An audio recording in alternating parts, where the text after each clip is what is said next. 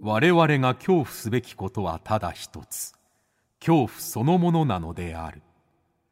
この番組は事故物件住みます芸人松原谷氏が恐怖の本質を探求すべく各界の道を極めた人々と恐怖について語らいます松原谷氏の興味津々ご一緒に恐怖の感性を磨きましょうこんばんは、松原谷史です。今夜の対談相手は、先週に引き続き、ロックバンド、クリープハイプのドラム、小泉拓さんです。今週はですね、小泉さんが、まあ、クリープハイプに加入してから、ご自身が変わった変化の部分ですね、えーであるとか、えー小泉さんの思う音楽と心霊の共通点。はい、あ、これ結構納得しました。はい。そして、これが、痺れましたね。小泉さんの最も恐れるものとは何か。えーこれ、想像しているものと全く違う答えが、えー聞けるんじゃないかと思っておりますそれではお聞きくださいどうぞ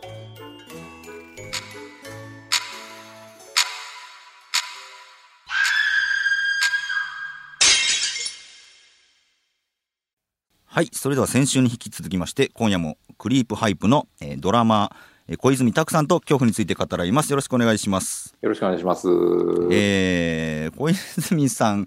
こうして、なんていうんですかね、ラジオで個人としてインタビューされることって、あんまりないんですよね。あんまりないですか、はい、どどうどうですか、 この、うなんですかね。あの、程よい緊張感を持ってやっています。そうですね。なんかバンドの代表という感覚も持ちつつ、はいはい。個人的に楽しもうという意識もありつつ、えーあんまりドラムの方が喋るバンドって少ないですもんね。そうですよね。うんうん、やうっん。ぱ曲の歌詞書いてる人間の方が、プロモーションとしてはね、喋りやすいだろうし、はいはいはいはい。だから必然的に尾崎くんとかが多くなるんですけど。あーはーはーはーはーうんまあ、そんなクリープハイプというバンはいドなんですけれども、小泉さんから見て、これ一体何を表現してるバンドにだと思いますか、うんまあ、いろんな要素があると思うんですけど、うん人間の本質というか内面だったり感情だったりはいあんまりこう生きていく上で言葉にしてこなかったようなうんことだとかを代弁するみたいなイメージを僕は勝手に持ってますけどね。このまあ作詞はほぼ尾崎世界観さそんうにでなるんすですかね。はい。そこはもうすごくあの自信を持ってると思うんで、はい僕も小泉さんから見てこの尾崎世界観さんのまあ隠しであったり、まあ、曲もそうかもですけどはどう感じるもんがあるんですかねい。なんか後ろでドラムを叩いていてこう気持ちがいいというか、おーよくぞ行ったみたいな感じですかね。なるほどよくぞ言ったみたいなのがあるんですねいいぞ、もっとやれみたいな、なんかそういう なる感ほじどはなありますねは。あはあはあはあはあ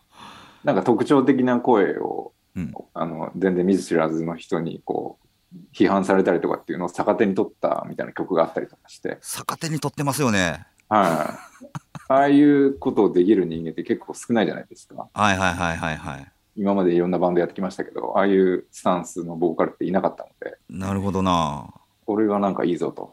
だそ れそれで言うと尾崎さんもなんかこの負のものに対して打ち勝つのをエネルギーにしてるそうです感ね。じありますよね。はい。怒りの感情をやっぱ、この曲にこう落とし込むというか、はいはいはい。うん、いや確かになそうかだから後ろでいいぞもっとやれっていう感じで叩いてたんですはねい。そうなんですよ。おうおうおうおうおううん。そのまあドラマーとして参加しては気をつけていることというか自分はこうしてやろうみたいなこととかってあったりするんですかい。やっぱ歌がこう、一番聴いてほしい部分だったりするので、うんそこをなるべくこう、一番いい形で伝えるには、このぐらいの手数がいいのかなとか、そういうのは結構考えてますね。ああ歌をそうか伝えるためにどうすればいいかっていう。そうですね。あんまりこう、出過ぎないというか、うんうんうんうん以前組んでたバンドとかだと、自己主張をうんする場だと解釈していたので、結構やりたい放題やって、それで成立しない音楽なんかやめちまえみたいな思ってたんですよ。おおあそうかドラムとしてやりたいこともやりきってたけどはい。また変わってきたんですか変わってきましたね。ほ自分としても言ってほしいことを言ってくれてるボーカルをううんなんとかこう目立たせたいというかほうなんかそういう意識になりましたね。それはクリープハイプになってからですかなですよねでからですよね。ほうこれなんでなんだろうな尾やっぱ崎強い、強いんじゃないですかね。尾崎君は強いんですよね。尾崎さんが強いはほうほうほうほう ほい。まあ、なんですかね。言い方ちょっと難しいですけど、ドラマーとしてボーカルに対していつも喧嘩を売っていたというか、う今までははい。ほうまあ和太鼓から入ってますもんねそうなんです よね。これに打ち勝ってくれっていうような意識ではいたんですけなるほど打ち勝つねははいはいはいドラムの俺に打ち勝てよボい。ーカルそうでとすね。ほうほそうほうしたら相乗効果ですごいバンドになれるみたいな感じだったんですけど、うんうんうんでもやっぱ、それだと歌いづらいっていうのをはっきり尾崎が言ってくれたりとか、自分にこうぶぶつかってくれたんですよね、すごい言葉で。もうちゃんと面と向かって面と向かって言ってくるやつってあんまりい なかったんですけど、ほどちゃんと言ってくれるなっていう、ほうほうほううんそこで自分の意識がちょっと変わりましたね。そうか面と向かってぶつかってくるっていうのがなかなかうん、ないですもんねなかなかできないことだし、すごいなと思って。ああ、うん、そうかなんか面白いですねそう考えたら音楽音楽で打ち勝とうとしててはい、人としてぶつかってこられてそうなんですよ。そこから変わるっていうのは面白いですねあはあまあ、そのクリープハイプとしてでもそうなんですけれども、まあ、このミュージシャンという道を選んで、この音楽として自分ができることって何だと思いますかね、い、何なんですかね、まあ、その聞いてくれている人の日常に寄り添うことだったりとか、あとはまあ、まあ、気持ちを動かすことだったりとか、うんうんうん共通認識を持たせることだったりとか、共通認識ほ情景を思い浮かべさせることだったりとかううんうんうんうんですかね。あとはまあその映像、映画とかのはい映像に深みだったり意味を持たせることとかですかね。おーこれは小泉さんがまあ芸人としての表現方法ではなく、まあ、音楽ドラマミュージシャンとしてこの表現方法を選んだということですけどこれ音楽じゃなかったらこれやっぱできにしにくいことなんですかねそうですね。なんか記憶に残りたかったというか、記なん憶ていうんですかね、その人の心になんか何かを残せるものを職業にしたかったってのあるんですよね。そのお笑い芸人にしろ、うん、ああミュージシャンにしろ、はいはいなんかその受け手の精神にこう作用するというか、うんうんうんうん見て面白がったりとか感動したりとかっていう、はいなんかそういうものを作る提供する側に入れたらいいなってなんとなく思ってたんですよねうんうんうんうんそれが仕事になったらいいなと思っていたのででそれがもうたまたまやっぱバンドの方が自分に向いていたということだったんですよね多分なるほどな人の心の確かになだから音楽という表現方法っていうのはなかなかねもう限られた人しかできない職業じゃないですかそうですねこのミュージシャンになってなかったら自分は何になってた可能性はありますか ねなんですかね意外と公務員とか公務員ですかがねなんかこう安定を求めてましたねあの高校生ぐらいまでは高校生までが安定を求めてたんですかなんかこう、まあ、大学行ったんですけど、大学生ぐらいの頃になってくると、はそういう視点じゃない視点もこう持ち始めるというか、うんうんどうせ死ぬんだったら、やりたいことやって死にたいなみたいな考え方になっていって、ほうほだったら、本当にお金が儲かる儲からないじゃなく、ううんやりたいことをやっていきたいなっていうふうになって、それは音楽に携わったからそう思うようになったんですかねうん、そうかもしれないですね。うん高校の頃に始めたバンドのはい、体験っていうのが、やっぱ自分の中にどうしてもあって、うんで大学行ってみたもののやりたい仕事っていうのが明確にこう自分の中になくてうんなんかサラリーマンになって営業するっていう自分もあまり想像できなかったしうん、はいだったら周りとは違う人生というか自分が面白いと思える人生を自分は歩んでいこうみたいなうん、そこになんか不安とか恐怖みたいなのとかなかったですめかちゃありましたけどねありましたかはい将来の飯がどうしたら食えんだろうとかいやそうですよねはい、でもまあやりたいことをやるためにするアルバイトだったりとかっていうのは結構苦じゃなかったんですよねなんかそっちに進んでるっていう自覚がある上でのうんそのアルバイトだったりとかだったのでうんうんうんうんなんかただこうやらされてるっていうような感覚ではないなっていうのはあったんでうーん確かなるほどなその、まあ音楽という道を選んでこの番組のこじつけになるんですけどは音楽と心霊だったりホラーとかの共通点ってい。共通点なでんすかかね。ありそうですかねなんだろうな。なんか鳥肌が立つとかですああなるほどか。は鳥肌が立つはそうですねい。ゾクゾクってするっていうか、ゾなんクかいゾいクするいい音楽に触れた時とかもそうだし、はいはいあほんなまんやかな怖い話聞いた時もね、うんうん、ゾクッとこうする感覚っていうのは、まあ、共通点としてあるかなっていうのはちょっと思いますね。でも怖い時にゾクゾクするのってもうすごいなんだろう恐怖恐れじゃないですかはい。でも音楽いい音楽に触れた時のゾクゾクってなんか嬉しさだったり希望だったりするはいような気がするけど、なんでこれ同じような現象として起こるんでしょうねこれ不思議ですほよんまやねな。不思議やなこれはちょっと人体のに詳しい科学者か人体おの医者さんに聞聞くべきかもしれないですけれどもそうですね。うん確かにそうやなゾクゾクするのって同じ現象ですねそうそなんですよね。すよねでまあ音楽で鳥肌が立つっていうのってなんかはいもう一度体験したいなって思っちゃうんですけどこの恐怖でゾクゾクするのってなんかもう体験したくないかなって思っちゃうような気がするんだけど確かに。でも吊り橋効果とかも言いますよねああ。ドキドキとゾクゾクワクワクは一緒だみたいなうん。なんか共通点あったりするのかなで小泉さんが、まあ、こはのい音楽でもう完全にゾクゾクした瞬間とかっていうのはどんな時ですなかんですかね。まあ、そうですね。なんかジブリの映画とか、ジブリの映画ではい天空の城ラピュタとかですかね。ラピュああいうので、こう、いい場面でこう、曲が流れてくる時とかに、ああすごいいいみたいな。ーラピュタでゾクゾクするラピュタとか、ああいうので、ゾクゾクしてまし たね。小さい頃あから小。さい頃はい あーなんかほっこりしますね なるほどなでもそれってやっぱり快感だったりするわけですよねそうですね。心がこう、なんていうんですか、綺麗になった気がするんですよね。あゾクゾクするとはい。ここのあこういう感情自分持ってんだ、大丈夫だな、みたいな。なんかこあう確認するじゃないですけど、あはいはいそんな確認するっていう意味もあるんですかね。なんか感動したいっていう、ああそういう心がまだあるんだっていうのを、なんかどっかで確認したいというか。なるほどな確認したいはい。怖い話を聞くのもなんかそんな気がちょっと今しました。 お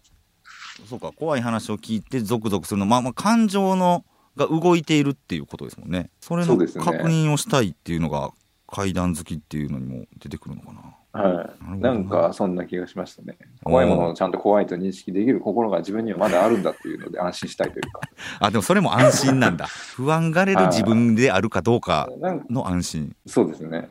全くそういう感覚がない人間ってすごく怖いじゃないですか。怖いですねなんか何も感じないロボットみたいな、はいはいはいそうではないっていうので、ちょっとこう安心を得られるというので、あそれすげえ納得するな、うん、あー小泉さんが今現在興味があること、あるいは心配なことあったりしますか心、まあ、配な感情が動くようなことこの間のあのスペシャルの収録をして以来ですかね、なんかうん扉に顔をぶつけたりとかえ、あとぎぎっくり腰になったりとか、えちょっ とめちゃくちゃマイナスが続いてるじゃないですかなんか連れてきちゃってないかっていうのは ちょそっとこの心配では、そこの心配はあるんです ねはい、ありますかね。あのそれが安心になるか分かんないですけど僕もぎっくり腰みたいになってるんであ、そうか。それ以 降だから不安にさせるかもしれないですけど、はい、僕もなんで大丈夫ですよっていう大丈夫ですかね。まあ、仲間がいれば。興味があることは逆になんかありますか、ね、そうですね。なんだろうな。興味か。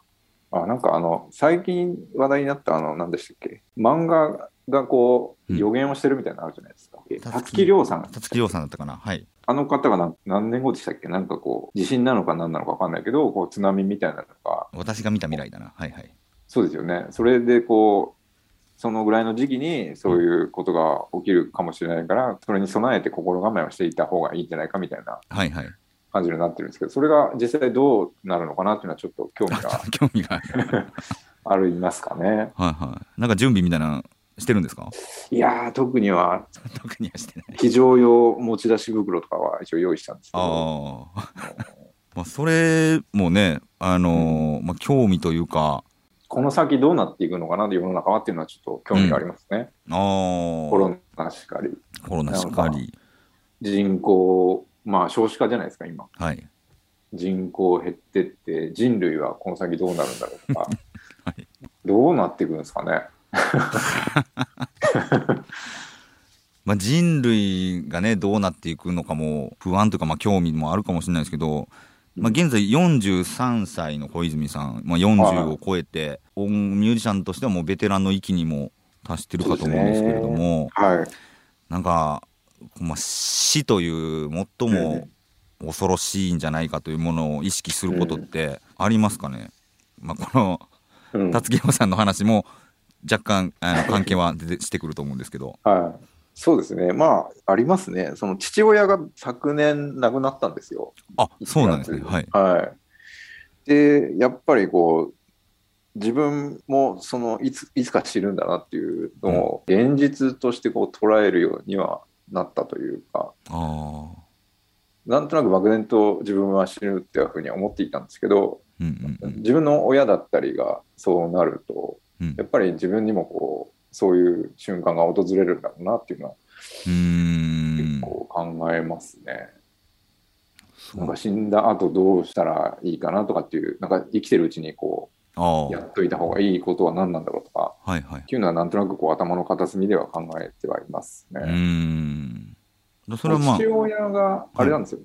40歳ぐらいの時に僕が生まれてるんですよ。あ、あ、お父さんが40歳ぐらい。そう。だから僕が二十歳ぐらいの時に父はもう60歳とかだったので、あだからまあそういう意味では親の死っていうのは結構常に若い子から考えてはいて、あ。はいはい。でまあそういうタイミングが実際昨年来たんですけどなんかそういうこともあって割とこう身近なものとして考えるようにはなったというか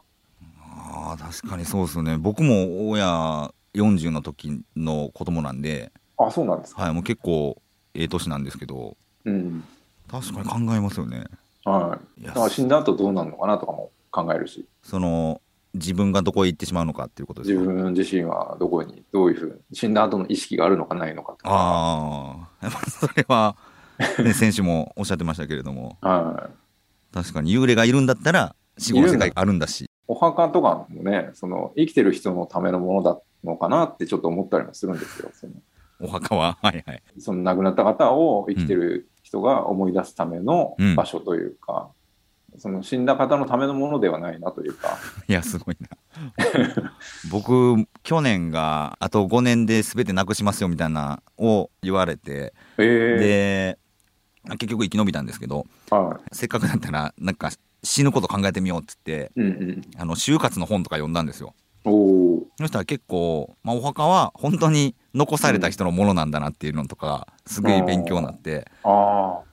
で、残された遺う族ん、身内がうん、お墓をどう管理するのか問題みたいなのとかが、そうですよね結。局い結構載ってて、はい、そうだそっちのことを結構考えちゃってますね。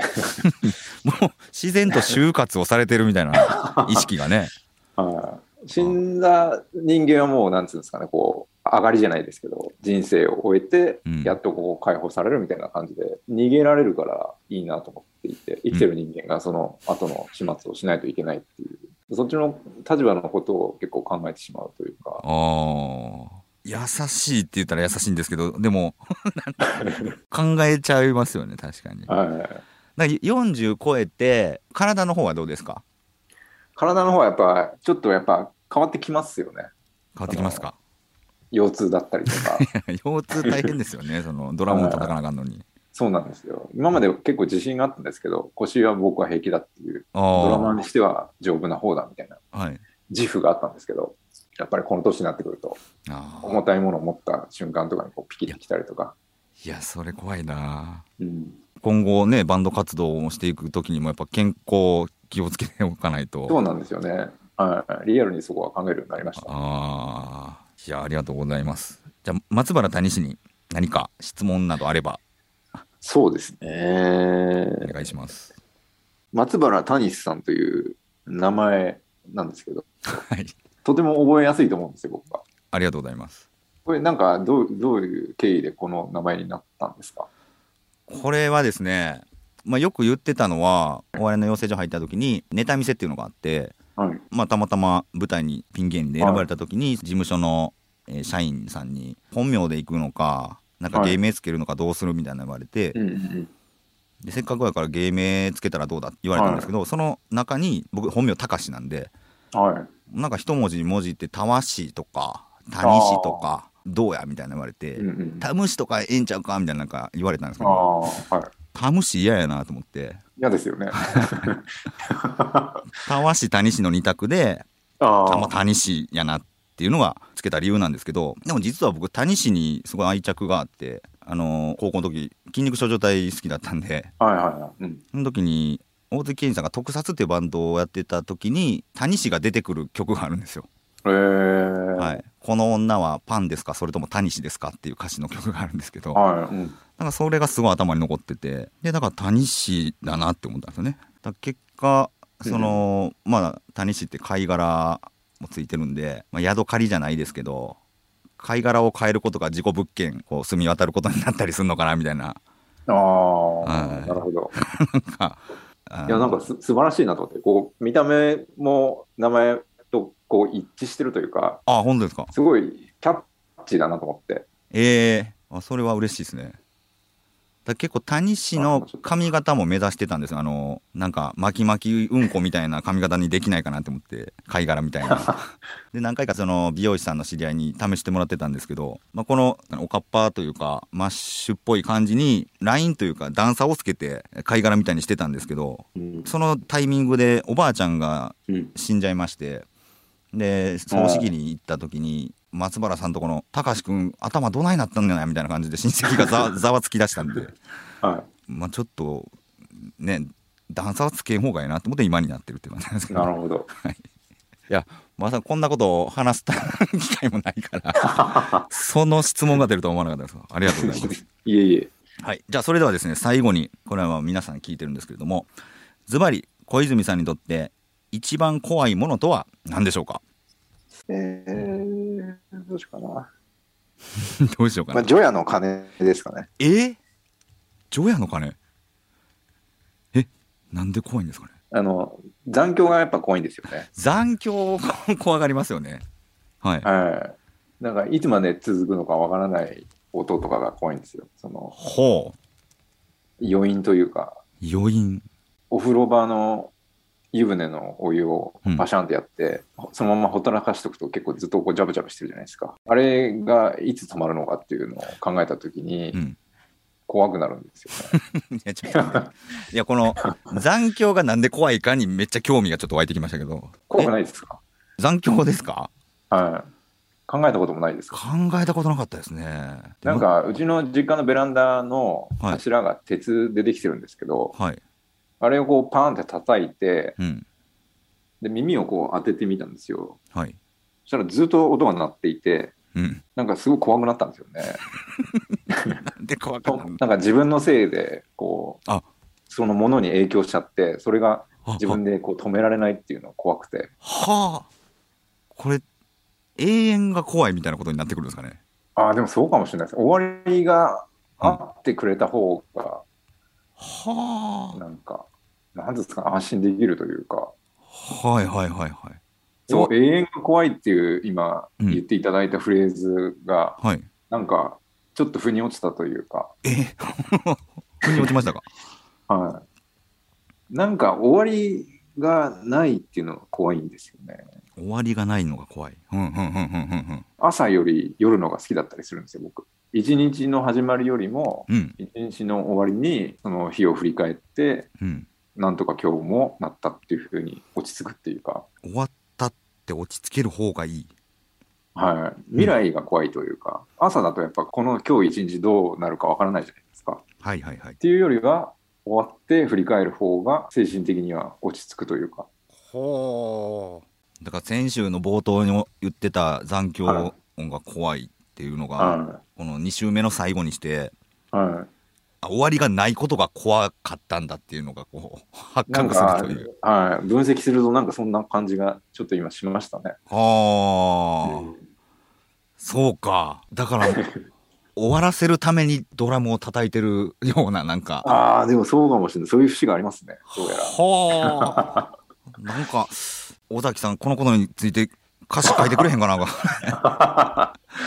興味深い結論になったな。そうですね。あんまりこんなことを話せばもないんですけどね。えそうですね。はい、話せてちょっとすっきりしました。ああ、なんか、よかった。 いや、これ、かなり異質な回です ね。ああ、そうです か。興味津々たる番組で。でも、面白いな。うんいやえー、ーなんか、これはこれでめっちゃ貴重な話を聞けましたね。 ありがとうございます。ありがとうございます。こちらこそ。はい。それでは最後にですね、えー去年12月8日に最新アルバム、えー夜にしがみついて朝で溶かしてがリリースされました。あまあ、これもだから夜と朝でできますから、小はい。泉さんにも関係ありますよね、これは。そうですね。はい。えー先週も1曲「ナイト・オン・ザ・プラネット」をえー流したんですけれども今夜は、まあ、僕がちょっとアルバムの中から選んだ1曲を聴いてもらいたいなと思うんですけれども、はい。こちらですね「幽霊失格」という曲をおお。選ばさせてもらいましたまあもちろんねこちらちょっと、まあ、恐怖が関係する番組でもあるし僕も自己物件住みます芸人でもあるので、うん、幽霊に失格ってあるんかって思ってああ、確かに。タイトルだけ見るとうんうんうん。で聴かせてもらって曲ももちろん素晴らしいんですけれども、うんまあ、歌詞の内容が生きてる人のことを言ってるじゃないですかはい。まあ生きてないのかもしれないけどうんうん。恋人なのか、えーうん大切な人なのかでその面影をふとうんこの思い出してしまうというかでもそこには姿はないだとかなんかはいそういうのってうん。確かに幽霊もそうかもしれないなって思ったんですよああ。だからこの幽霊っていう概念が死んでる人とは限らないなってすごい思ってあのあー曲なるほをど聴いてうんうんうん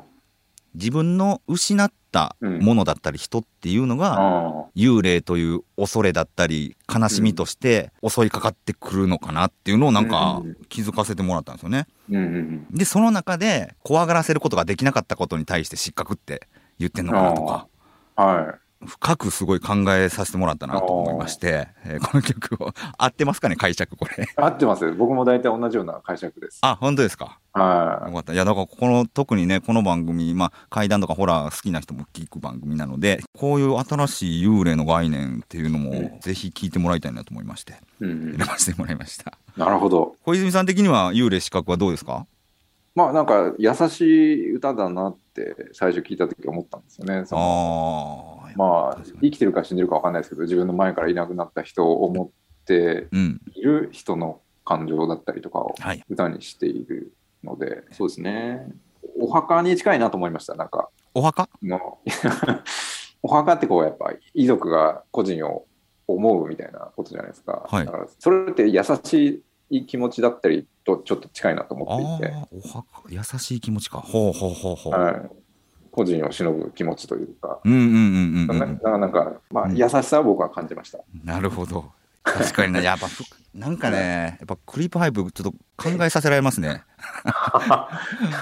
の一曲一曲がそれがおもしはい楽しかったりするんですけども、うんえーありがとうございます、え2週にわたりありがとうございますえーお話聞かせていただきました小泉拓さんでしたありがとうございました、ありがとうございました。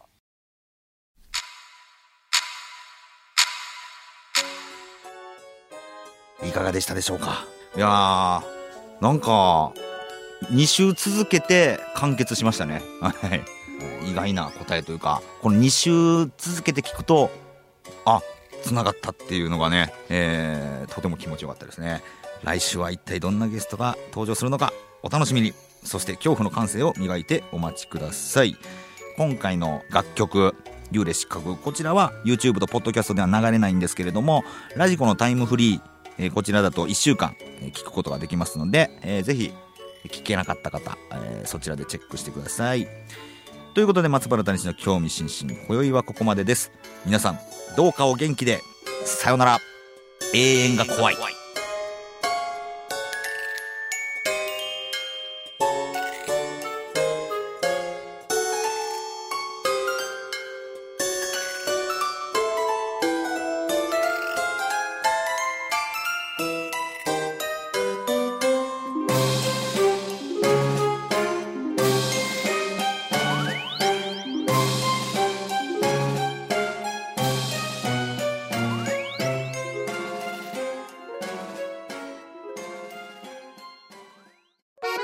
MBS アナウンサーの松井愛です。アラフィフアナウンサーが少し込み入った話しちゃってます。誰とどんな話をしよっかな。ついつい言い過ぎちゃうかも。アラフィフアナウンサー松井愛の少し愛して込み入った話は毎週土曜日正午に更新聞いてね。あ、フォローも絶対絶対してね。